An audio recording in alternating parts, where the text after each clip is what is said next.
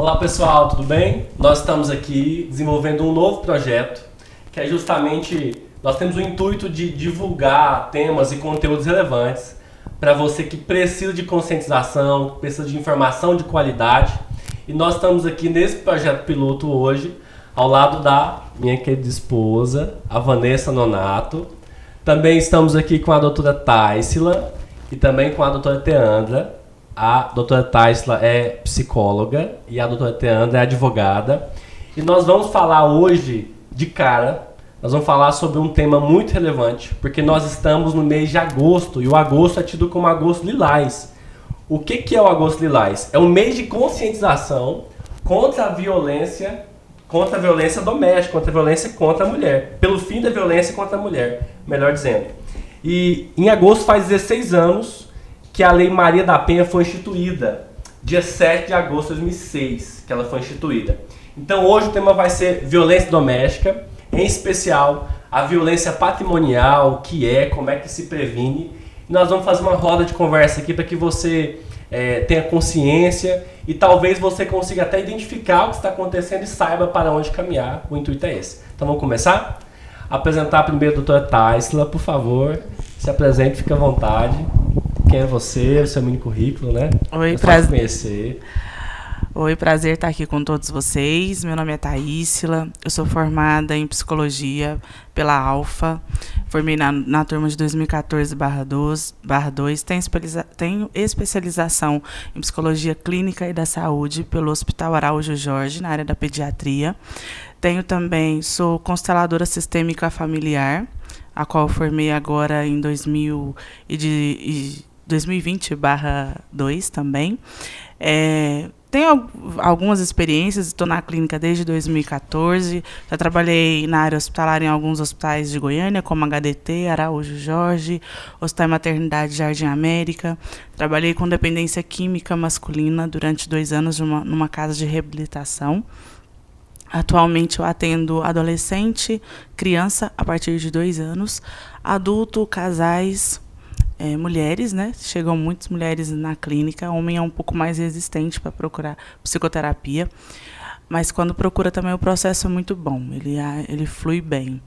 E atualmente eu atuo tanto na área organizacional quanto na área clínica, dando suporte também na hospitalar. Às vezes realizando plantões. Trabalhei na pandemia. Fui uma das primeiras psicólogas a trabalhar no HCamp assim que começou a pandemia mesmo. É isso. E a doutora Teanda, apresente o pessoal te conhecer, bem-vinda. Obrigada, obrigada pelo convite. É, Teandra Fernandes Drago, sou advogada, atuo na área de gestão de escritório. Estou atualmente na diretoria da Comissão de Gestão Jurídica da OAB e também estou na diretoria do Instituto Planejar Família com Propósito. O Instituto Planejar, é, ele foi idealizado pela, pela doutora Flávia Almeida e tem justamente o propósito de levar a informação e levar o conhecimento é, para a família inteira, mas mais especificamente para a mulher, em todas as áreas.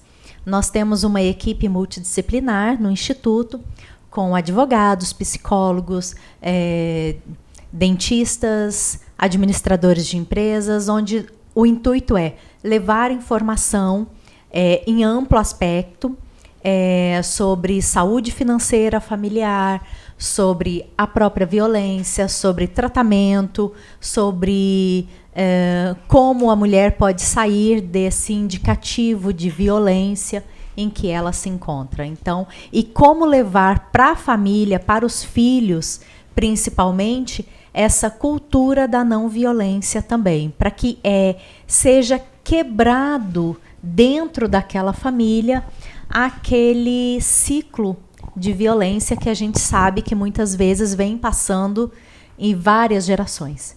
Né? Quando foi começado o Instituto Planejar? O Instituto Planejar ele foi criado em 2020. Nós estamos dando uma grande ênfase de 2021 para cá por conta Uh, quando nós criamos o instituto, veio a pandemia e daí nós tivemos que é, cessar um pouco todos os projetos que a gente tinha. Mas o intuito agora é dar continuidade e promovendo cursos, palestras é, em amplo aspecto. Muito bacana, muito bacana. Então vamos começar? Vamos começar. Vamos começar então com a doutora Thaísla, né? Em relação à pandemia, inclusive você palestrou no instituto que eu faço parte, que é o IAAD, né? Instituto Sim. de Estudos Avançados em Direito. Você palestrou lá pra gente sobre o tema, não especificamente sobre a violência doméstica em si, né? Uhum. Mas você falou um pouco das dores da família, do aumento da violência doméstica, dessa confusão mental em meio à pandemia, né? E, e, como é que está hoje em relação à pandemia? Aumentou esses índices de dor, de violência doméstica ou diminuiu? Como é que está o cenário? Então, Nathan, é, tem um autor que é Leonardo Buff, ele sempre fala o seguinte: crise é uma oportunidade de crescimento, independente do âmbito a qual ela acontece. Uhum. Todos nós viemos gerados de uma crise. A primeira crise que nós passamos é ao nascer. Quando você nasce, você tem uma crise que você tem que sair daquele lugar pequeno e ir então para o mundo. Então, dali já começa a crise, primeira crise do ser humano. Passa-se pela segunda, que é a adolescência, a qual você está formando o seu caráter, personalidades, e a partir disso você vai se mostrando para o mundo. Tem a crise adulta, idade adulta, que é a do amadurecimento, que você tem que lidar com as suas decisões e a partir disso tomar posicionamentos na qual não só se ganha, mas se perde também. E, por final, a maior crise do ser humano, que é a morte. É o enfrentamento da finitude, né? Onde nada mais se escapa, onde você vê a vida, a sua vida toda passando frente aos seus olhos e você fala: o que eu fiz com tudo isso? Então, trazendo com a pandemia, a pandemia em si foi uma crise e nós temos crises geradas tanto socioeconômicas, é, crises de perder um familiar, a sua própria crise existencial, porque ao lidar com a morte do outro eu entro em contato com a minha. Por isso o medo globalizado, nossa, eu vou morrer e agora aquele, o que, que eu fiz na vida, né? O que, que eu fiz com tudo? O vazio existencial. O vazio, né? será que eu estou no lugar certo? Será que não? Como que eu vou prosseguir daqui para frente? Como é que vai ficar a economia, total desestabilidade, porque a crise é isso, é não saber o amanhã, mas é saber como você pode lidar com todas essas coisas e assim encontrar recursos a qual você achou que não teria. Então, Leonardo Buff fala que é como se fosse uma grande escada. Ora você tem que subir ou você para. Então, que você consiga ultrapassar isso, porque mais crises virão e você vai ter que utilizar dos recursos que você aprendeu com a que passou para que saiba se sobressair. Então, na, em relação à pandemia em si, ela foi uma crise glo global. Ninguém tinha recursos, tanto psicológicos, financeiros, ou esperava que isso acontecesse. Então, eu, como eu trabalhei diretamente com isso, fazendo parte, como eu já citei atrás, na primeira turma, né, que foi para poder receber, a gente chegou, falou então, qual é o treinamento? Então, não tem treinamento. A gente também está aqui, ninguém sabe como é, e a gente vai enfrentar isso juntos. Então você via as pessoas paralisadas, literalmente, pela questão dos jornais, pelo excesso de informações, informação que ninguém sabia como era, na verdade cada dia uma coisa nova, e nós da equipe de saúde tendo que lidar com os nossos próprios anseios e a cada dia ali, socorrendo pessoas, então a pessoa chegava, ela não falava absolutamente nada, você já pegava ela, você está com sintomas. A gente parecia um, um, astronauta mesmo, assim, com um capote, era o capacete, a viseira, então a pessoa não via, não tinha esse contato que nós estamos tendo aqui. Não era esse aperto de mão, uma conversa, isso também foi tirado. Então, pensa, você chega num hospital, você é tratado de jeito e fala, pronto, agora eu vou morrer mesmo. e é isso. Então, ali a gente levava a pessoa e você não sabia se a pessoa iria voltar. Que foi o caso de muitas vidas nisso.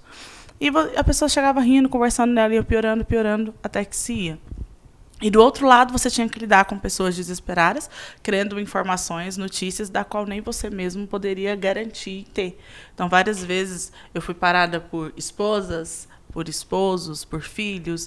Doutora, mas e aí? Minha mãe vai, você vai fazer ela viver, né? Eu estou deixando ela aqui, mas você me garante. Então a gente aprende uma das primeiras lições que não tem como eu garantir nada do que não está ao meu alcance. É aquilo, eu te garanto não te garantir nada, eu te prometo não prometer nada, né? Que isso também é uma coisa que a psicologia explica, que as nossas relações, já que o tema é matrimonial, questão da mulher, é, a gente faz muitas promessas a qual você não possa cumprir. Então, no, quando você casa, por exemplo, no civil ou no religioso, fala assim: eu prometo na doença, na alegria, na saúde, enfim. Só que, na verdade, o ideal seria: eu prometo não te prometer nada, porque eu não sei se durante a doença eu vou suportar passar isso com você, eu não sei se durante alguns estresses, algumas coisas, eu vou estar conseguindo fazer isso com você. Então, a gente cria expectativas da qual o outro não pode suprir e é onde gera conflitos que vêm através das crises. Com a pandemia, as pessoas passaram a ficar mais em casa, pais passaram a ter mais convívio com seus filhos e esposa passou a ter mais convívio com seu esposo e assim vice-versa. O que gerou muitas crises no âmbito do, do cenário mesmo casal, família porque pais não sabiam que tinham filhos da forma que tinham, com a educação que, que Passou tinha. A conhecer lá Passou no dia a conhecer no dia a dia. Tipo, nossa, chegava no consultório do doutor, fulano é insuportável, ou fulano é insuportável. Eu não sabia que ele era assim. A gente é casado, sei lá, 20, 30 anos, eu nunca pensei que ele fosse assim. Porque tiveram que ter diálogo. Você não tinha para onde sair, não tinha o futebol masculino, não tinha a rodinha das amigas para sentar, conversar, desabafar. E os filhos foram requerendo mais atenção, porque muitos, como eu lido com criança, os pais ganhavam com presentes. Ah, vou te dar tal coisa. Não tinha, você tinha que conviver. Então, com isso, as pessoas passaram a conhecer mais umas às outras e viam que em alguns aspectos elas não toleravam umas às outras, porque todo mundo tem qualidades e pontos a melhorar. Alguns pontos a melhorar eu tolero e outros você não tolera. E é a partir disso que você vai delimitar se você vai querer ficar uma vida com aquela pessoa ou não. Então, a partir do momento que eu fui vendo, nossa, mas isso aqui eu não tolero, eu não sabia que essa pessoa era assim. Na verdade, a pessoa sempre foi assim. Talvez você nunca teve a oportunidade de estar tão perto para poder observar. Thaísla, e nessa questão de, do conflito familiar, é por que, que você acha que a mulher sempre é tão é, mais prejudicada nessa questão? É, os adolescentes de hoje têm muito mais acesso, então é uma, uma coisa que já é mais clara, mas explica pra gente um pouquinho. Então, segundo o último dado né, do censo, é, diz que durante a pandemia tivemos mais índices de divórcios e que o Brasil é um país machista. Então, vamos supor, tá você e o Natan, vocês são casados. Se o Natan fala algo em público, o peso com que o Natan fala é às vezes o mesmo peso que o seu, mas a forma como eu recebo do outro lado, ela é diferente. Então, a mulher, ela está começando a conquistar os seus espaços. Hoje, na área organizacional, talvez até mesmo no direito, não sei se eu estiver errado, vocês podem me corrigir. Ah, tem muito mais mulheres no mercado de trabalho, mas ainda a desigualdade de salário é muito grande. Então, o homem ainda recebe muito mais do que a mulher em muitas áreas, área da construção civil, é, na própria questão da saúde, mesmo exercendo chefias, e elas têm que o, o tempo inteiro estarem se afirmando e colocando em questão o seu conhecimento, a sua inte intelectualidade, enquanto o homem não. Então, isso vem, segundo também trazendo um pouco da constelação sistêmica familiar, vem de Bert Helling, né, que foi o criador. Ele diz o quê? Que a família são estruturas com um monte de paradigmas, a qual nós vamos sendo inseridos, a nossa primeira estruturação no mundo. A partir dela vem trabalho, crenças, igrejas, amigos, colégio. Então você vai sendo estruturado. Muitas das dos nossos homens hoje, mulheres, vêm de uma família extremamente machista.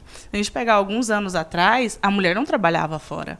Nós vimos numa época de escravidão, a qual as mulheres trabalhavam, os homens eram os senhores das fazendas, e qual era o papel da, da sinhá, né? Ficava em casa, coordenando a casa, cuidando dos filhos, na qual jogava um pouco da corresponsabilidade para as amas. E se a gente pega de lá para cá, a gente percebe que a mulher vem numa luta constante para ter essa autonomia, ter esse direito. Por exemplo, eu trabalho também como RH de uma área têxtil. A mulher é quase nada nessa área, agora que está mudando. Na área que, se a gente for colocar de calçados, né? Eu estou utilizando exemplos que estão me vindo à memória agora. Então, a mulher ela tem essa dificuldade e todas as vezes que ela é trazida, ela tem que falar, olha, eu sou boa mesmo, por isso, por isso, por isso e por isso. E talvez o financeiro não corresponda. E esse mercado que é que o que é mais forte para a mulher, dentro da empresa ela não tem não tem força, não, a voz dela não tem não força. tem essa força. Sendo que o público alvo é a mulher. Sim. Aí o que que acontece? É, agora as pessoas estão olhando mais para isso então, se a gente vem de uma, de uma estruturação machista lá de trás, eu começo a olhar para isso de uma forma, como o Bert né, sempre fala, eu honro a todos que vieram antes de mim, mas daqui para frente eu decido fazer diferente.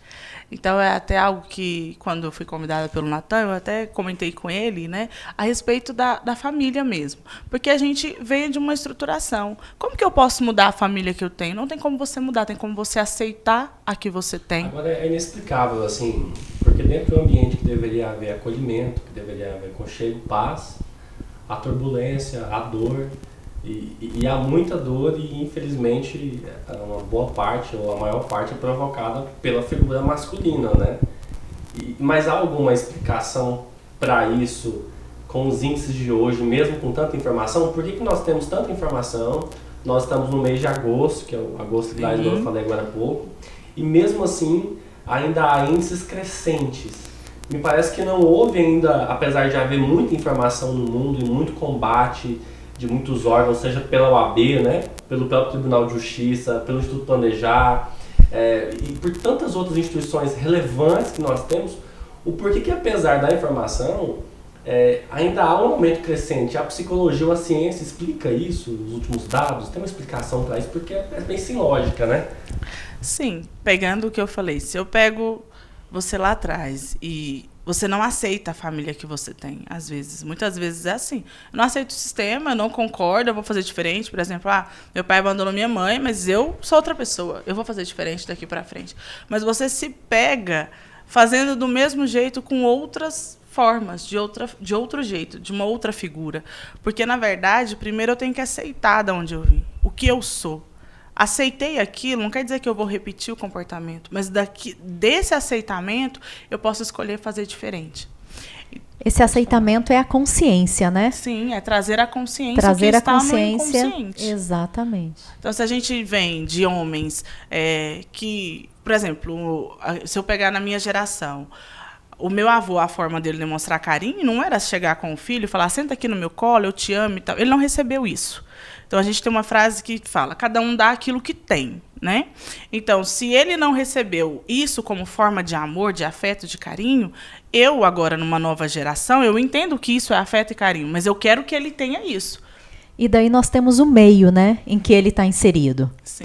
Porque se eu estou no meio onde eu só vejo esse tipo de ação, é, o avô lidava assim com a avó, o pai lidava assim com a mãe, o vizinho faz assim com a uhum. vizinha, o ambiente em que ele está inserido é dessa forma, é, torna-se. É, não é o normal, é o normal dele. Sim. Né? E é onde vem os conflitos é, familiares e conjugais. Porque você tem um normal que é da sua família uhum. e a Vanessa traz um normal que é da família dela trazer um exemplo, por exemplo. Na família da, da Vanessa é normal as mulheres sentarem no colo dos tios, rir, brincar. Na sua família, isso é o cúmulo do absurdo. Aí vocês dois casam. Cada um de uma forma diferente de afeto e de carinho. Você quer cobrar da Vanessa uma atitude diferente, mas ela fala a vida inteira eu nunca olhei isso como algo que fosse. Como que você quer me cobrar alguma coisa assim? É onde gera os conflitos e aí vem a questão, às vezes, dos. Não estou dizendo que o abuso psicológico ou a questão física vem através disso. Mas aí começam os primeiros conflitos, onde muitos casamentos não resistem a esses primeiros índices de, de conflitos. Onde nós estamos. Vindo para cá, eu estava até ouvindo um podcast que o meu irmão me mandou, fala o tempo, onde tudo ficou muito líquido com a pandemia. Então tudo tem que ser agora. Eu tenho que comprar, eu tenho que fazer isso, eu tenho que fazer aquilo. Você tem que mudar agora. Você uhum. tem que fazer diferente agora. E não é assim. Você levou uma vida inteira para ser como você é e agora eu quero que você chegue e mude do nada. Então toda vez que vem alguém pro meu consultório e fala: "Ah, porque fulano é assim", eu falo: "Olha, fulano não está aqui. Quem tem que mudar é você". O outro muda a partir do momento que eu mudo a minha percepção frente a ele. Então eu sempre falo: ninguém muda ninguém e ninguém muda sozinho. Né? Porque nós precisamos desses encontros. Então, retomando a sua pergunta, quando isso acontece, Nathan, vem. Aí você fala, nossa, mas é machista, hoje a gente já mudou. Só que você carrega, tanto da sua mãe quanto do seu pai. Inconscientemente, está aí. Aí cabe a você tomar a consciência do que você não quer, já observando que isso existe, e fazer diferente daqui para frente. E eu acho que muito interessante o que você falou antes, que é não fazer também essa pessoa é, querer mudar a outra, mas é entender se aquilo ali ela pode tolerar é, ou não. Né? E de que forma que ela vai tolerar? Ou de que forma que eles vão amenizar essa situação? Ela pode, ela está maleável a, a outra pessoa, né? Está maleável a modificar alguma coisa daquele comportamento? Não. E qual que é a sua ação diante daquilo ali também? Por isso que a gente pega e fala assim, ah, mas muitas pessoas não têm. A, vamos supor, uma mulher apanha, apanha, fulano larga dele. O que que te impede, tá? Ela fala, não, mas de alguma forma ela tem um ganho secundário. Mas você fala, mas que ganho é esse? Além da dependência emocional, tem um ganho secundário? Além da dependência Porque, por exemplo? Às vezes, é a única forma que ela enxerga que ele foi o único que deu um carinho para ela diferente. Vamos supor se ela tem um pai que foi agressivo com a mãe, que ela viu a mãe a vida inteira apanhando desse pai. Uhum. Então ela cresce com a idealização de que amor também é apanhar. Até que ela muda a concepção dela de amar frente àquilo, ela vai ficar nessa dependência dele. Então, algum ponto o outro traz que é positivo para que eu deixe.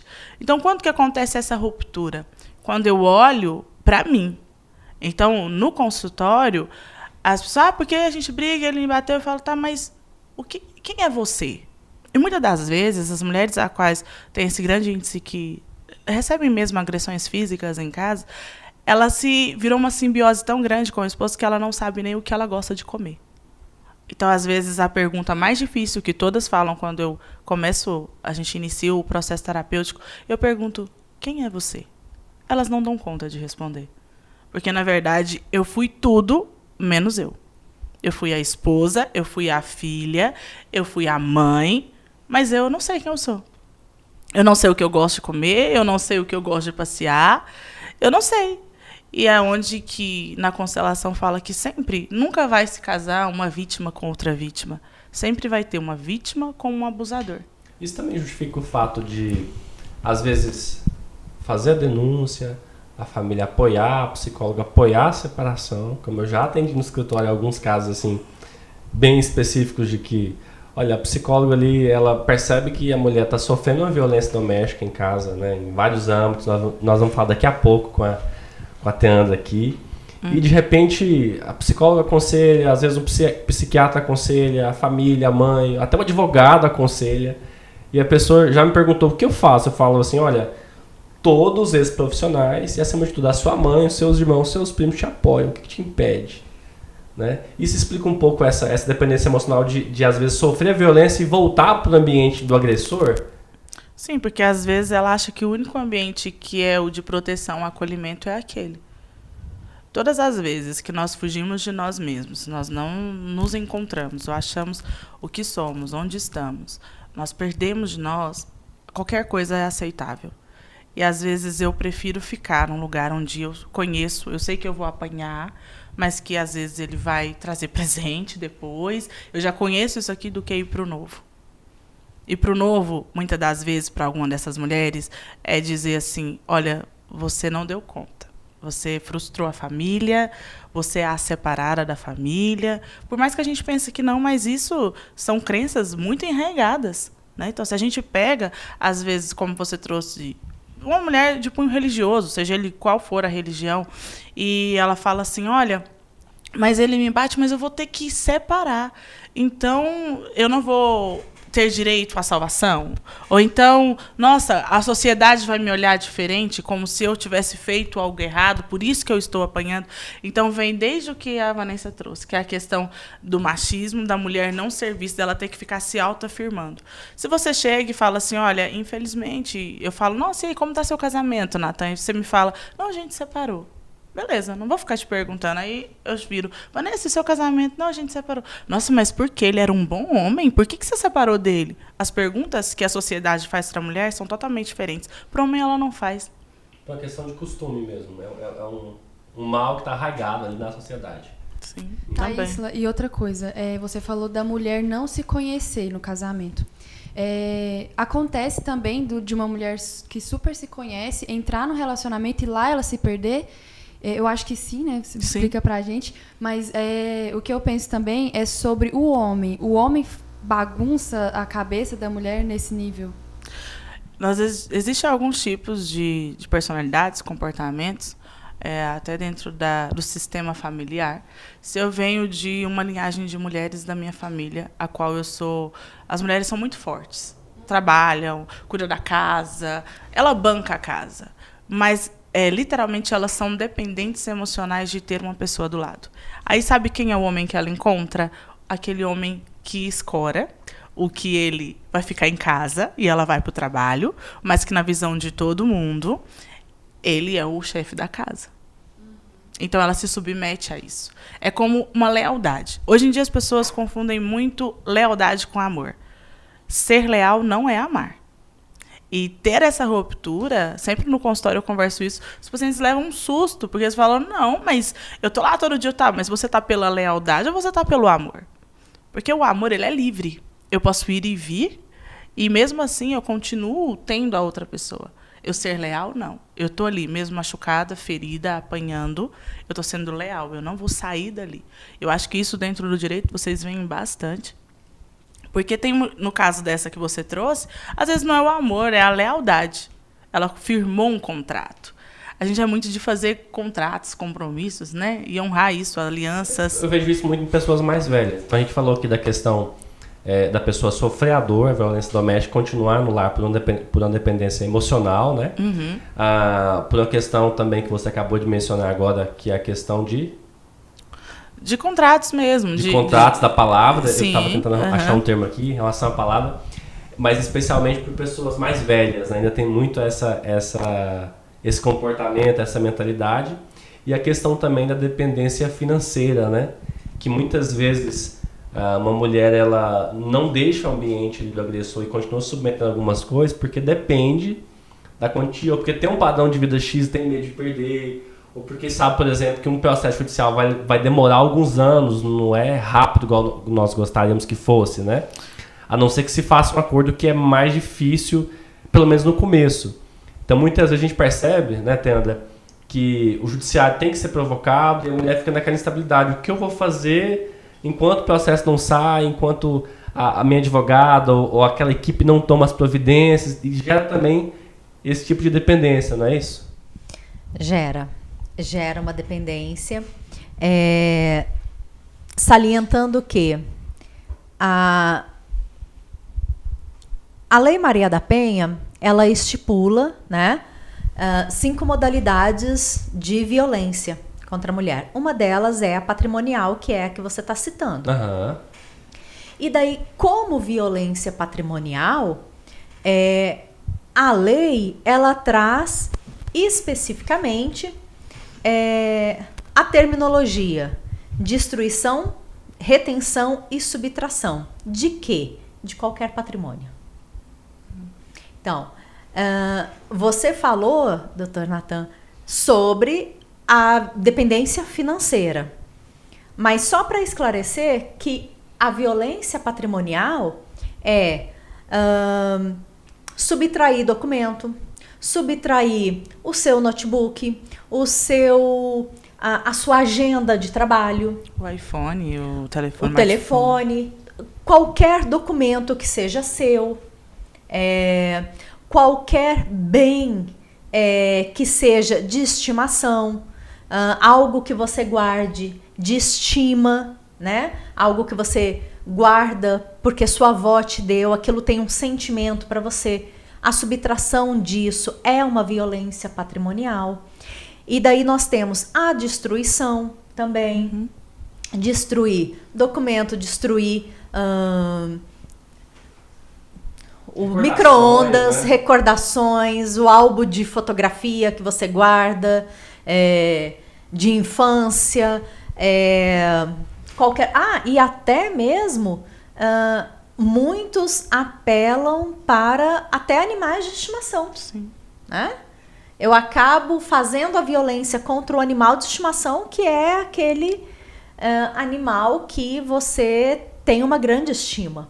Né? E com isso causando um medo, né? Para que isso possa acontecer comigo também. Sim. Eu já, eu já tive a oportunidade de atuar num caso assim bizarro mesmo, que a mulher estava dependente emocionalmente e estava dependente financeiramente. Aí começou essa questão da violência patrimonial e ela ficou no ambiente do agressor, especialmente porque ele fez uma acusação. Ele falou assim: olha, se você me deixar, se você voltar para sua família, eu vou colocar fogo na casa então vou colocar fogo no carro e tudo que nós conquistamos ao longo dos anos.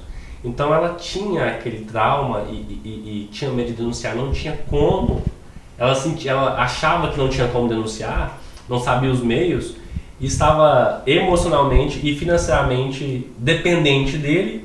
E somada a essa ameaça, ela perdeu o chão e ficou por muito tempo assim nessa situação, nesse caos dentro de casa, sabe? Aí justamente nesse ponto que tanto a psicóloga, né, é, enfrenta isso nos ambientes lá do consultório clínico, né, quanto o direito também resguarda.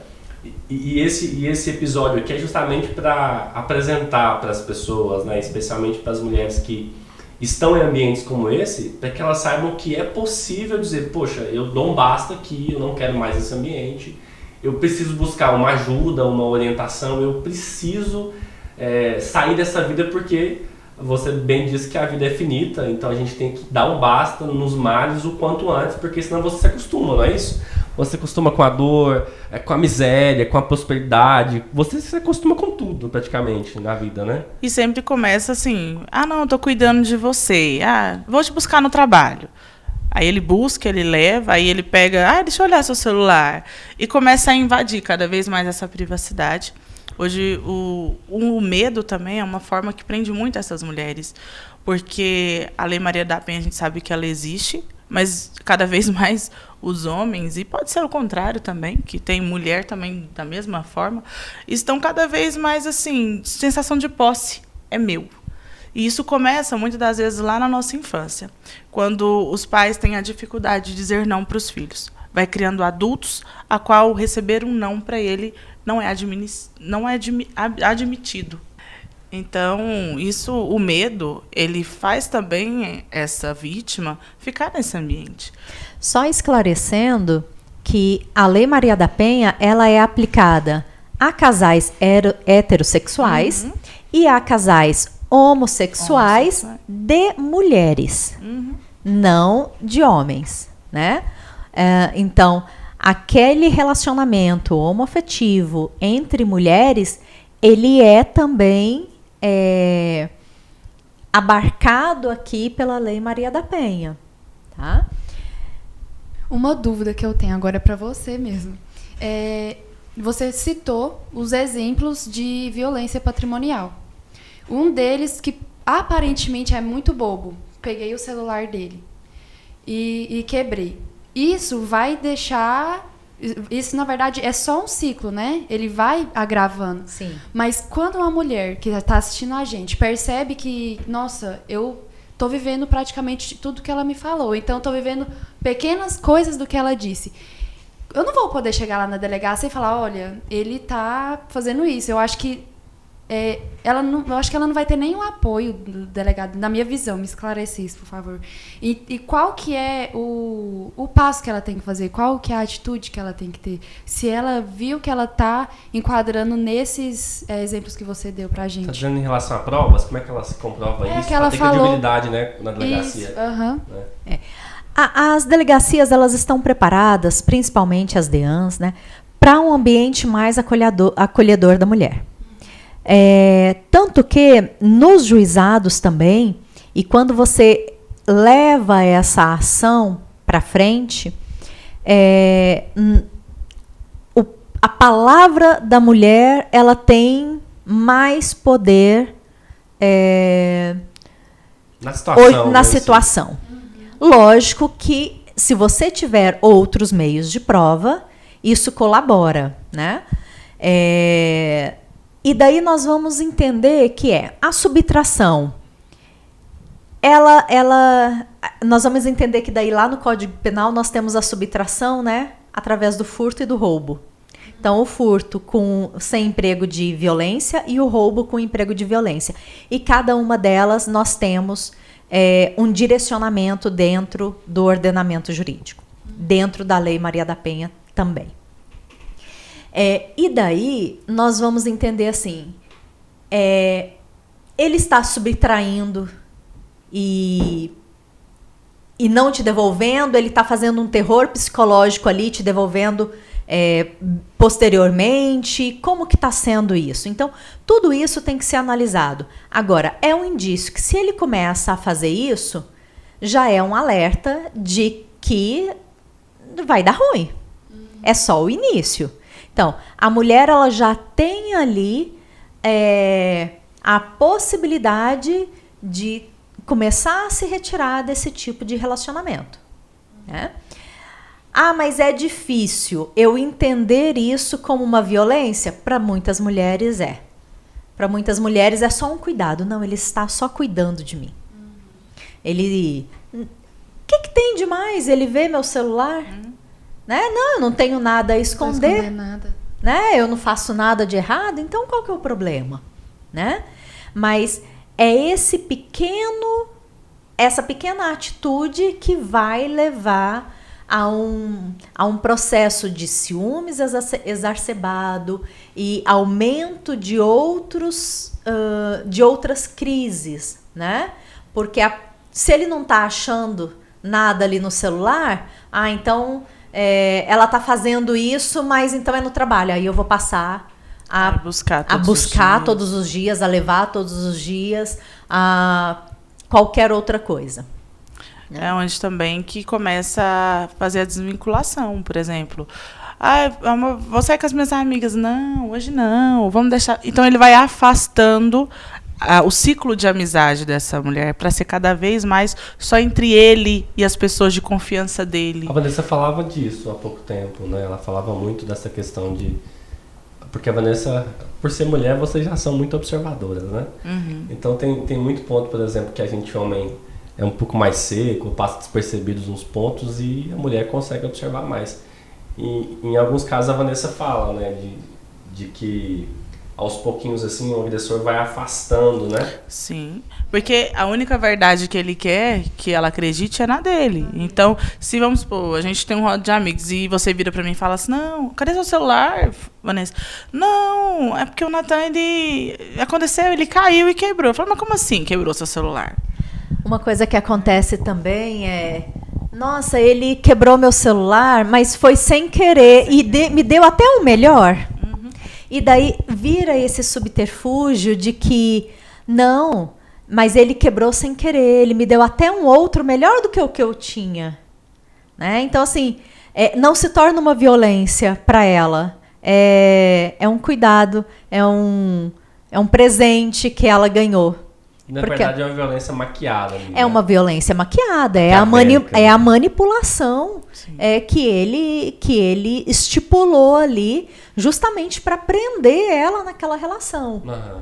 E eu penso que acaba, ser, que acaba sendo muito doloroso para a mulher ver que ela tá vivendo aquela coisa com alguém que ela casou amando, né? Na verdade, não se vê. Ela vai passando, porque aí depois disso ele começa a cada vez mais falar: Nossa você tá muito gorda, você não acha? Eu acho que.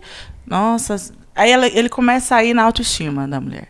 Aí ele vai colocando ela lá embaixo, lá embaixo, lá embaixo, ao ponto dela não querer sair de casa pelo fato do corpo dela, ela achar que não tá dentro dos padrões. E então, assim, geralmente homens de personalidade narcisista são muito manipuladores nesse aspecto. Então eles começam muito mesmo a esse ataque. Então não é uma coisa só. Ele começa de várias coisas ao mesmo tempo, só de uma forma muito sutil. É a inversão da culpa. A inversão da é culpa. É a revitimização. Sim. Né? Então entra aí uma série de desculpas para o meu ato agressor. Mas né? é, por que, que, que a vítima, no caso a mulher, não consegue identificar isso? Tem um bloqueio na mente? Como é que funciona isso? Como é que a psicologia explica isso? Porque assim, eu tô convivendo com você, então eu acho que eu te conheço. Pelo menos um pouco. E durante o dia a dia, isso vai sendo inserido. E eu não vou percebendo. Vai se acostumando. Vai se É acostumando. verdade. Então, quem tá de fora é que vê, não, mas isso não tá normal. Mas eu que estou vivendo todo o processo da coisa, não, né? Não, ele só trocou meu telefone, não estava bom. Nossa, olha só pra você ver, se- seu marido deixa você pegar ônibus. Não, o meu me busca todos os dias. É, Então, assim, aí vai começando.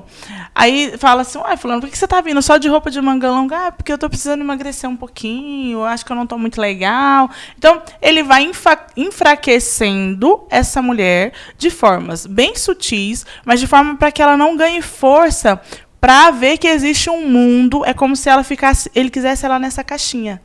Há um bloqueio mental, né? Sim, ele vai colocando ela dentro da caixa. Porque para mim poder ver outras possibilidades, eu tenho que pensar fora dessa caixa. Eu achei tão interessante outro dia quando eu li uma matéria sobre violência, em que quem estava falando sobre ah, a vítima da violência era ela mesma e ela era uma psicopedagoga. Sim. E daí a gente vai ver que a mente do manipulador ela é tão ardilosa que a psicopedagoga ela não conseguia no início entender tudo aquilo como uma manipulação. E uma pessoa formada, uma e daí nós vamos para aquela para aquele ambiente de não existe classe, não Não. existe formação, não existe, não é uma regra é, da baixa renda, não. Ela é da E nem- sociedade. Nem da falta de E- intelectualidade. né? Não, de forma alguma. Não é. cognitiva. Não é, não é. Ela, ela tá no meio social, né? Aham. E, e cabe a você eh, enfrentar, estar dentro daquilo ali e conseguir sair. E daí, doutora, eu participei, nós fizemos uma live no Instituto em fevereiro, em que nós trouxemos uma pessoa para falar que ela viveu a violência, né? E ela se preparou para sair do relacionamento. Né? Então, Isso é um ponto muito, muito importante. É. É, ela começou a se preparar a hora que ela viu que, de fato, aquilo ali ia evoluir para o feminicídio, né? Para a morte dela, ela começou a se preparar para sair desse relacionamento. Então, a hora que ela tomou consciência, e daí voltamos à questão da consciência da pessoa, que aquilo realmente, que tudo que ela estava sofrendo, que tudo que ela vinha sofrendo era a agressão, até chegar na agressão física mesmo, né? Quero entender que era um relacionamento abusivo, né? Isso, mas ela no início ela não entendia como que ela ia conseguir sair. A partir do momento que ela começou a trabalhar na cabeça dela e que ela começou a ter ajuda externa de preparar esse ambiente para sair desse relacionamento, aí ela conseguiu sair. Mas como também ela conseguiu sair? Ela começou dentro de casa a aceitar tudo justamente para que ela não sofresse mais a violência. Mas teve apoio da família? Teve pessoas assim apoiando nessa tomada de decisão e também no pós? É, a família só ficou sabendo a hora que ela saiu. Porque geralmente pra família Porque- é a pessoa, a melhor pessoa do mundo. É. Entendi. E, e- e- A, a família até sabia que, que ela sofria violência, mas também, é, nesse caso, a família dela era de baixa renda, não tinha, não sabia como intervir. não tinha essa percepção não ainda, tinha né? percepção, não tinha Porque eu informação. vejo que quando a mulher está sendo abusada nesse, nesse aspecto, o apoio da família é um passo assim principal para que ela enfrente cabeça erguida, tome decisão de cabeça fria e enfrente inclusive o pós, que, que o medo muitas vezes que eu vejo enquanto advogado atendendo mulheres nesse, nesse sentido é não apenas do conflito em si, mas o pós. Como é que vai ficar? Como é que vai carregar os traumas? E, e né? daí nós temos é, pessoas e pessoas, né? Tem aquela que fala assim, igual foi o caso dela, eu vou sair de qualquer jeito e eu vou sair no, na- no termo que a gente usa de mão abanando, não quero nada, não vou brigar por nada, porque eu só quero sair. Eu só Eu quero só quero me manter paz. viva E minha paz, e né? minha paz. É, e outras que já necessitam desse uh, dessa segurança financeira do o que, o que eu vou fazer, como que eu vou sobreviver, né? Uhum. Então existe aí qual que é o que você está citando, qual que é a minha rede de apoio, né? Rede de apoio. Ou, Ótimo- ótimo ou eu não termo. tenho rede de apoio, mas eu vou sair de qualquer jeito e, e eu vou me virar a partir daqui. Né? Doutora, uma coisa que eu percebo muito, o Nathan, rece- a- acho que a maior parte das clientes do, do Nathan em relacion, em relacionada a divórcio são mulheres. E o que eu percebo muito com o atendimento deles é que elas. É, não sei se eu posso nem dizer assim, vocês me corrigem. Mas elas substituem as coisas que o marido dela fazia administrativamente pro advogado. E eu vejo até uma dependência também no advogado. E eu já até elogiei o Natan por isso, que por muitas vezes ele se torna amigo da cliente, por ver a, a, a necessidade dela, sem ultrapassar ne- nenhum, nenhuma barreira e tal. Mas é, eu vejo que, que ela muda a dependência pro, pro advogado. Aí, aí nesse ponto, por isso que é importante trabalhar em conjunto. Por quê? Porque geralmente é, ela começa a se perceber. Você falou muito que a mulher não se conhece, né? No consultório ela não sabe quem ela é. Sim. Então, quando a psicóloga, por exemplo, começa a alertar e ver quem ela é, quando tem essa rede de apoio, quando tem a rede jurídica, ela fica muito mais fortalecida. Então, ela percebe que aquele caos que ela está enfrentando é possível superar, é possível sair daquilo e muitas vezes sair mais forte. Agora, eu às vezes fico, fico abismado com alguns pedidos assim, algumas situações que eu falo, não, não é possível que aconteceu isso. Embora a gente lide todo dia com dor, né? Sim. Todo dia com uma dor diferente, mas tem umas situações que às vezes no, no, no- tocam um pouco mais no coração, né? A gente é profissional, tem que agir de forma técnica, mas tem uma situação que toca um pouco mais que as outras, né? E uma das situações que, que me tocou muito foi quando, por exemplo, o marido tava, tava. O casal estava em crise no relacionamento. Aí de repente o marido é, pediu para voltar, ficou ali 3, 4 meses, voltou com ela. E nesse período, Teandra, ele colocou ela para assinar procurações e transferir algumas empresas e transferir alguns bens. E de repente, depois de 3, 4, 4 meses, com o objetivo dele alcançado, com o advogado dele, contador dele alcançado e feito ali toda a, a tramóia, digamos assim, de repente ele sai. Sai com a amante, abandona e acabou. Aí foi onde ela parou e falou: Poxa, eu preciso de um apoio psicológico, eu preciso de uma rede de apoio da minha família. Aí juntou a equipe para poder ajudá-la a sair dessa situação. Porque ela não estava conseguindo saber quem ela era, ela não estava conseguindo perceber a dependência de tudo. E ela achava que era impossível lidar com uma dor e com um trauma tão grande como esse sozinha. Quando na verdade nós sabemos que o ser humano é um ser social, né? Sim. A É. sociologia explica isso. Então, por isso, a, a importância de debater esse tema e dizer, né, que, que é preciso e é possível é, se descobrir, é possível você entender que há caminhos para sair disso, né? É. É, é importante isso que você está dizendo. E mais importante é uma coisa que eu aprendi há muito tempo atrás, que é a ajuda. Né? É, quem necessita de ajuda?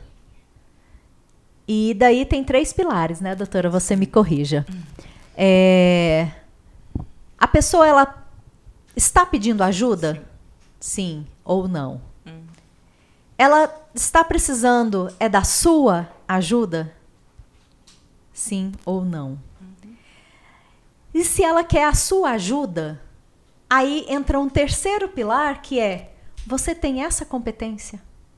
Você tem as condições necessárias. As tá condições. Muito legal, porque às vezes a gente quer ajudar, só que não tem por onde ajudar. E às vezes a pessoa não quer ajuda. Não ela quer, tá te pedindo exatamente. só pra criar todo uma- um cenário mesmo. Olha, tudo bem, eu fiz a minha parte, eu pedi, mas no fundo, no fundo, ela não quer. Então, por isso que ah, muitas pessoas assim, vai para um processo terapêutico, ele não fica, porque quando você vai enfrentar você mesmo, você sai, porque, nossa, é muito difícil, como é que eu vou fazer isso? Então, e dentro da área sistêmica, isso é muito falado. Muito bom a colocação, doutora. Porque nem sempre quem pede ajuda, ele realmente quer ser ajudado. E nem sempre ele quer ser ajudado por você. Exatamente. Então, assim, E a colocar. família e o psicólogo nisso tem um papel de, de alertar, né? Porque Você não pode deixar. Santo de casa não faz muito milagre. E Né? nada, nem sempre o suporte social, ele é a família. Tem estudos que diz que o suporte social, às vezes, ele é mais definitivamente de pessoas de fora do que da própria família. É, Eu lembro que quando eu estava formando, eu fiz, eh, apliquei pesquisas de apoio, apoio social e de bem-estar subjetivo em mulheres que ganham neném, né, para a presença do pai. E na verdade, para elas o maior apoio não era o da família, era do pai da criança. Então, aí entra o bem-estar subjetivo. Porque às vezes você está falando, ah, é um apoio porque ela quer. Mas peraí, qual que, o que, que realmente ela quer? O que está por detrás desse pedido de socorro? Sabe quem foi a rede de apoio da- dessa pessoa que participou da live conosco? Ah, Professores da escola onde ela estudava. que interessante. Então, no- no- a mãe ela não conseguia. A mãe, por mais que a mãe quisesse, a mãe não tinha a competência necessária para ajudar a filha. Então, quem deu esse apoio foram os professores que começaram a notar que tinha alguma coisa acontecendo, que começaram a conversar com ela, ela se abriu e daí eles falaram: Nós, nós estamos juntos, nós vamos te ajudar. Nossa, que, que bacana. Que bacana. É um Então, assunto muito delicado. A sociedade Muito tá- delicado. estar sensível e atenta a isso, né?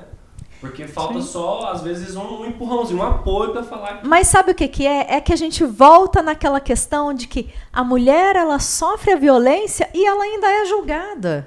Que a gente falou anteriormente. É, ela ainda é julgada. É, você está sofrendo a violência e você não faz nada. Você não consegue sair disso daí. Às vezes fica o medo do julgamento também por ser uma mulher forte, né? Crenças é o medo, é a vergonha de ter passado por aquilo ali. Entendeu? Uma mulher forte ainda ah, é muito mais do que isso. Instruída, como no caso. que você citou. instruída, é, que, que, que tem todo um esclarecimento, é, muitas vezes a vergonha que ela passa perante os amigos, perante a Tá família, passando isso, né? entendeu? De que tá passando, de que passou por aquilo ali, ela sofre calada. Porque não é a mesma forma de uma sem instrução, por exemplo. Nossa, mas você passou por isso. Já com a outra é assim. Nossa, logo você passou por O isso. logo você Muda tudo. destrói a pessoa. E eu queria saber de você, doutora, é, para a mulher que está passando por isso, como que ela tem que agir para quando ela finalizar tudo ali, quando ela acabar com o casamento, para ela não falar só quero a minha paz, como você falou, é, só quero sair, vou sair de mão banano, só quero minha paz. Ó, Ótima, ótima pergunta. Qual é a questão prática, né? Isso, qual a questão prática para ela ir se prevenindo? É porque assim, igual acho que vocês já falaram também. Tô casada com o Nathan. É, se eu começar a ter algumas atitudes, é, em alguns relacionamentos vai gerar aquela questão, nossa, não tem confiança em mim, nossa, casou comigo e tá não confia em mim dessa maneira. Então, como que uma mulher, até quem não está passando por isso, mas como que ela vai se prevenir para não Quando começa a Sair, construir né? ali um patrimônio, né? Como é que ela faz para poder se resguardar e, e não deixar, por exemplo, brechas, né? E também para prevenir o que esse cliente fez com a. Com a É, e isso, isso é muito delicado, porque, é, por exemplo, nós vamos ter que partir de várias informações, né? Eu não sou especialista na parte de execuções, né? Mas o que eu vivo lá dentro do que a gente debate dentro do instituto, é, primeiro que o ordenamento é, ele traz medidas protetivas, né? Contra a violência patrimonial.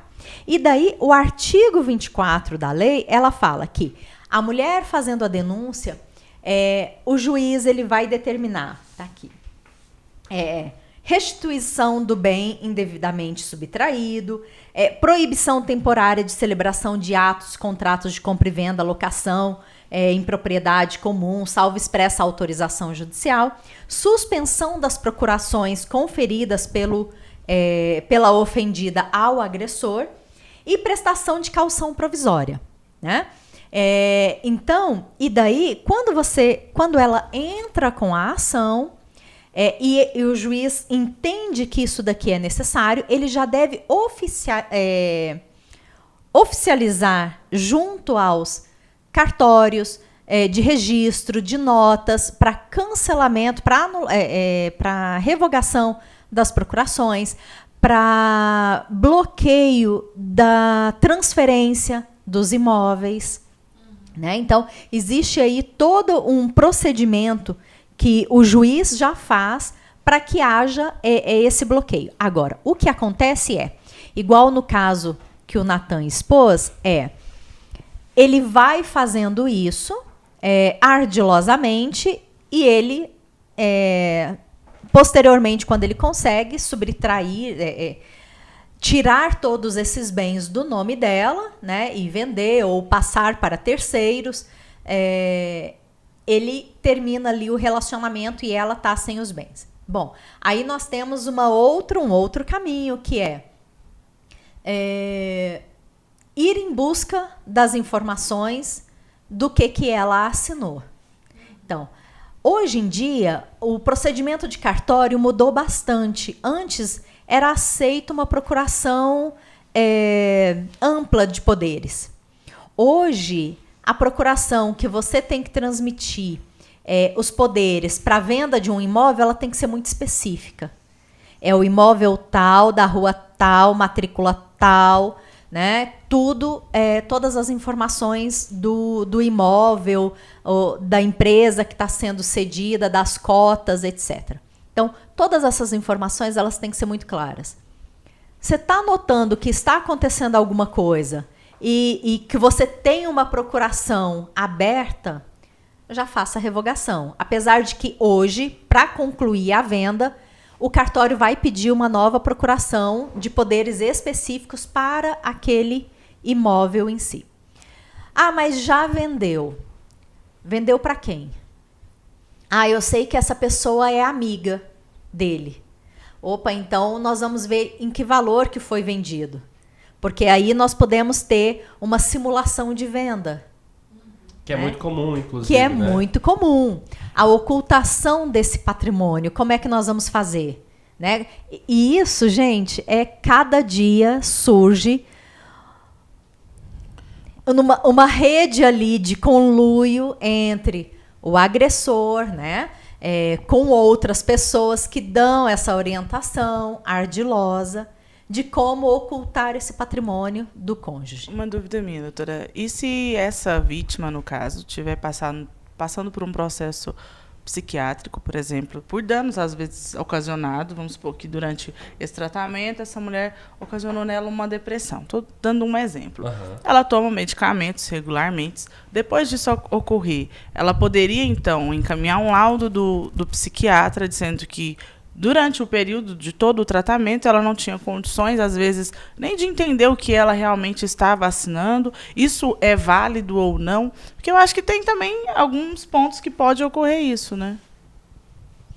É, é vai depender muito caso a caso, né? O, da anulação o, do negócio jurídico, né? Das anulações do negócio jurídico. Porque eu tenho que entender também se a, a outra parte é nós temos um termo jurídico. Ela tinha conhecimento? Se ela tinha conhecimento ou se ele é um, um se ele não tinha relação nenhuma, né? Boa fé.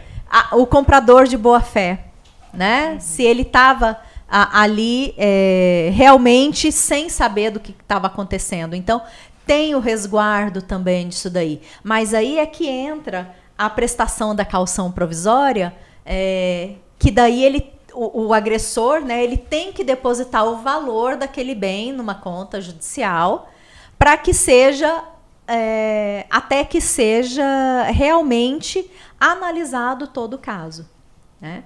Então, assim, existe uma série de, de situações. Uma outra situação que existe é ele ocultar o patrimônio uhum. e depois do casamento, do, do, da sentença lá transitada em julgado, realmente estamos separados Aí ela descobre é, ela descobre bens, ela descobre ações, ela descobre uma série de outros é, valores, né, empresas, etc.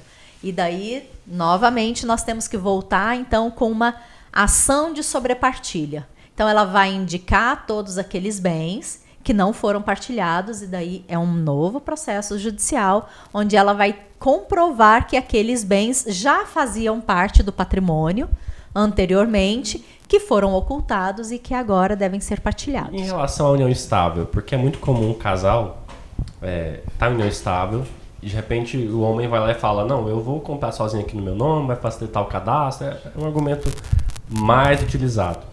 E de repente ele vai lá e coloca qualificação solteiro, não qualifica companheira. E não tem, por exemplo, um contrato união estável, né? Como é que fica nesses casos? É, nesse... Pra quem convive em união estável e, e, e, por exemplo, quer evitar uma situação dessa, não só com, com o companheiro. Eu vou mais além, a pergunta, Tenda. É em relação se houver falecimento daquele companheiro e a família ali, os herdeiros daquele falecido, é, resolver passar a perna nela, por exemplo. Né? É o que mais tem, né? Muito. Como é que fica para se resguardar em relação a isso? Na união estável. É. Né? Na união estável, é, o que, que nós vamos ter? Primeiro, ela tem que se resguardar. Então, vamos comprar um bem? Vamos comprar no nosso nome. Juntos, é no né? meu e o seu. Ponto final. Ponto final. Ah, mas eu quero. Para conseguir o financiamento vai ser mais fácil. Bom, então tá. Então vamos fazer aqui o nosso contrato de união estável e coloca lá, né? Em união estável. Só que daí vai vir toda a documentação do cônjuge em união estável, né? Então, isso realmente é muito feito. Quando ela aceita fazer isso e, e fica ali o imóvel, o bem móvel ou imóvel, só no nome né, do, do parceiro, vai dar trabalho. Vai dar trabalho, porque daí ela vai ter que, primeiro, no caso do falecimento, entrar com pedido de, é, de, de herdeira também no processo de inventário. E daí, concomitante a isso, ela vai ter que ingressar com uma ação de reconhecimento de união estável. É, então são dois trabalhos diferentes, sendo que ela já podia ter esclarecido tudo anteriormente. Economizado uma etapa judicial, Economizado. né? Se, se, tivesse assim um pouco mais de esclarecimento, informação e cabeça fria para poder em meio àquela crise, aquela dor que está abalando ali a situação dela, porque muitas vezes em meia dor a gente não consegue tomar decisão, né? Mas, mas se a gente tiver um pouco mais de cautela para entender, olha, eu não posso é, tomar tipo precipitada. Que eu posso fazer para me resguardar porque isso pula etapa. E as pessoas muitas vezes não sabem, as mulheres não sabem muitas vezes disso, de que um documento que ela consegue, ou uma atitude ali durante aquele cenário, ela vai economizar muito tempo e vai ter um benefício muito maior, né? Um contrato união estável vai resolver muita coisa. É, mas aí a gente entra com a desinformação mesmo, né? E como driblar essa desinformação? Isso é o que está acontecendo hoje. Essa semana está acontecendo é, a 21 semana da Justiça pela Paz em Casa. Então, é, o que, que acontece? É um projeto do Tribunal de Justiça do Estado de Goiás, pela desembargadora Sandra, é, e daí ele leva informação. E além de levar informação para todas essas mulheres, leva também a autoestima dela de volta. Tem diversas atividades, palestra é, para as mulheres, para os homens que também participaram, para as crianças, principalmente para quebrar esse essa rotina né, da violência em casa. E tem também outras parcerias. É, tem a parceria, por exemplo, com o Sebrae, que vai lá e, e dá os cursos né, de capacitação dessa mulher. É, o que, que ela pode fazer? E daí entra nessa questão do conhecimento. O que, que eu sei fazer? O que, que eu posso fazer? É, e que vai me estimular a sair desse casamento, dessa violência. Pra romper com essa dependência financeira. Para né? romper com a, habilidades com a dependência que já existem financeira. em mim que eu nem sabia que existia para estar. Tá... Exatamente. Bom, então, isso, isso também é, vem sendo trazido, né? Por essa pela semana da Justiça pela Paz em Casa. E é uma situação também que a gente vai levar com o projeto do, do Instituto é, Planejar Família com Propósito, são essas informações. É, mas aí, voltando à questão da união estável, é ela desconhece. Ela desconhece. É, nós temos inúmeros casos aí né? Que só vai regularizar isso e pensar nisso depois que o companheiro faleceu, né? Eu tive uma secretária em casa que aconteceu isso. O companheiro faleceu, né? De uma hora para outra, teve um problema de saúde, faleceu. E aí a pensão por morte. Isso aconteceu muito na pandemia. Quando a gente dava os laudos é de óbito, é, geralmente o psicólogo acompanha o médico na notificação do óbito. E vinha a, a companheira com o fato de mais dois, três filhos fora do casamento. E ela falava: Como assim? E agora? Ele trabalhava, o que, que eu faço? E assim, você tendo que dar uma outra notícia para um outro familiar. E a gente ficava assim: Tá, uma hora da manhã, como é que eu vou fazer para mandar essa mulher para onde, para orientar? Então, muitas pessoas foram pensar nesse aspecto com a pandemia. É. Um caso muito à tona, né? é, e que foi ainda está aí na, na- no meio, né? Na, nas redes, é, que é ainda a, a herança do Gugu Liberato, né? Que ainda está sendo, não sei se já finalizou a discussão da Não, união ainda tá estável ou não, ainda, né? né? Então, essa é uma, esse é um caso muito emblemático, né? E daí a gente volta àquela questão que às vezes não é tanto a desinformação, né? Mas é, como que eu vou fazer isso? Eu realmente tenho? Eu é, é dos dois lados Estou resguardada, né? é, essa é, essa intenção desse relacionamento, né? Entendi, entendi. Então, assim, é, como que você vive, como que você alega uma união estável sem, é, sem comprovar, né? Um outro caso foi o caso da Luísa Brunet, né? É, que não foi considerada também união estável, né? Por quê? Porque não, não correspondia aos, aos requisitos da união estável, né? Isso tá na, nos jornais, está na internet, né? Então ela coabitava no Rio de Janeiro, ele em São Paulo. Como que vivia uma relação de união estável, né? É, então não foi considerado. Então quais são os requisitos? Eu realmente vivo em união estável ou não? Eu, eu deveria fazer um contrato de namoro, mas esse contrato de namoro existe ainda também é, na justiça, né? Esse limiar é, é uma linha tão tênue, né? Da- do contrato de namoro para a união estável. Então, como, como separar isso daí? Bacana, bacana. Eu sei que o assunto tá bom, mas nós vamos ter que começar a caminhar pro final. Mas antes eu vou deixar, é, obviamente, vocês fazer as considerações finais, né? É, se quiser dizer mais alguma coisa importante que nós esquecemos de, de falar aqui, alguma pergunta importante. Tem alguma pergunta? Não, eu queria propor uma coisa. Sim, diga. Eu tava lendo que a cada dois minutos uma mulher sofre violência, né? Então eu tenho certeza que você conhece alguém, você conhece alguém, não cliente, mas do pessoal ali, do círculo pessoal. É, eu queria que cada um propor, é, desse um sinal do que é a violência, pode ser a física, pode ser a patrimonial, igual a gente falando, tá falando, ou então o, é, o início, uma, uma dica, olha, isso é violência. Acho que queria que cada um falasse um, um item. Pra finalizar, tá. Pode dizer. Pode começar a fazer. Bom, então, é, vou só recapitular como o tema é o, o patrimônio, né? Então, destruir, reter, subtrair, seja documento, seu, seu meio de trabalho, destruir qualquer, qualquer objeto que seja seu é violência. Não repassar, ah, temos é, imóveis de aluguel. Não me repassar a minha cota parte daquele aluguel é uma violência, é retenção de valores, né? Eu tava lendo, ver se eu entendi certo.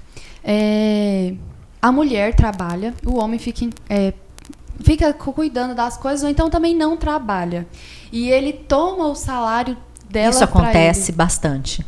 Isso é um acontece tipo de bastante. violência patrimonial é uma também, né? é uma violência patrimonial. E acaba não É a usando retenção esse de salário valores. pro bem da família da casa, né? Ele pode usar ou não. A desculpa dele é que ele vai usar para casa. Eu sou Né? melhor administrador do É. que você. Você vai gastar tudo com roupas. Então eu vou administrar o nosso dinheiro da melhor forma possível. É, mas Vocês é a acham correto violência. falar que a violência patrimonial sempre começa na psicológica?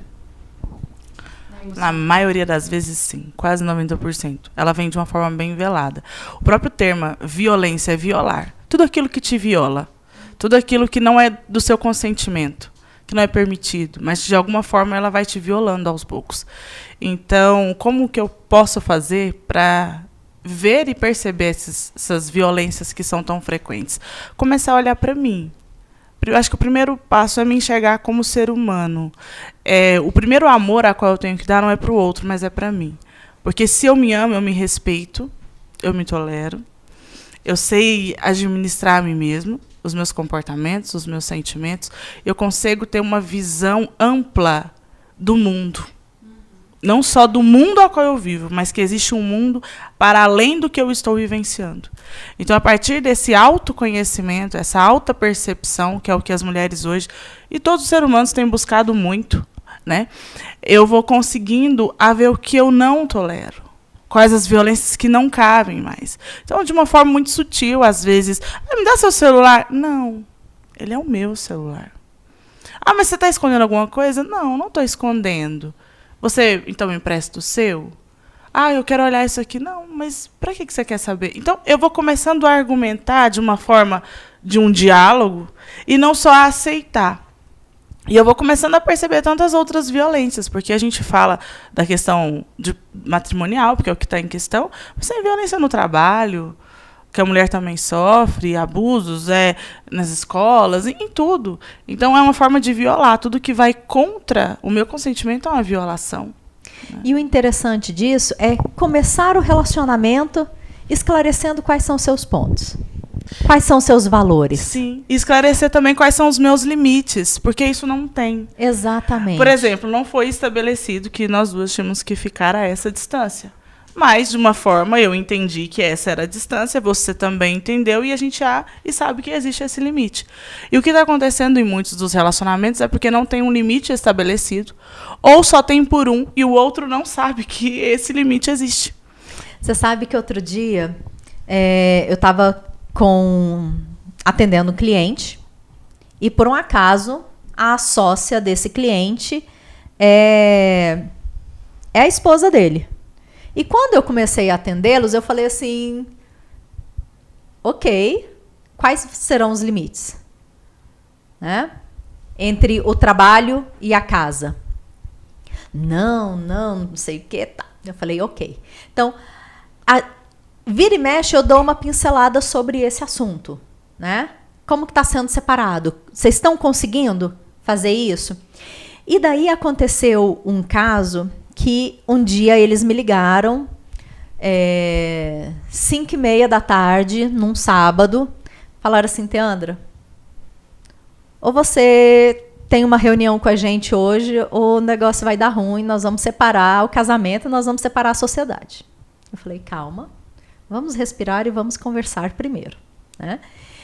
E daí fui conversar com eles, e onde é que eles, onde é que eu cheguei com eles? Primeiro que eu é, já tinha conversado com eles sobre valores. E daí é, ela estabeleceu os valores dela é, e ele estabeleceu os valores dele. É interessante que os, os cinco né, valores principais eram os mesmos, só que em ordens diferentes. E daí foi muito interessante quando eu fiz ele também entender que aonde eles estavam tendo o desentendimento naquele momento era onde era o valor principal dela, que era a segurança financeira. E por ele ter tido Covid, ele estava vivendo imediatamente. Agora eu vou fazer tudo é, porque eu não sei o que vai ser da minha vida, eu não sei se eu vou estar vivo é, amanhã. E ela começou a entrar em pânico, porque a segurança financeira para ela era muito importante.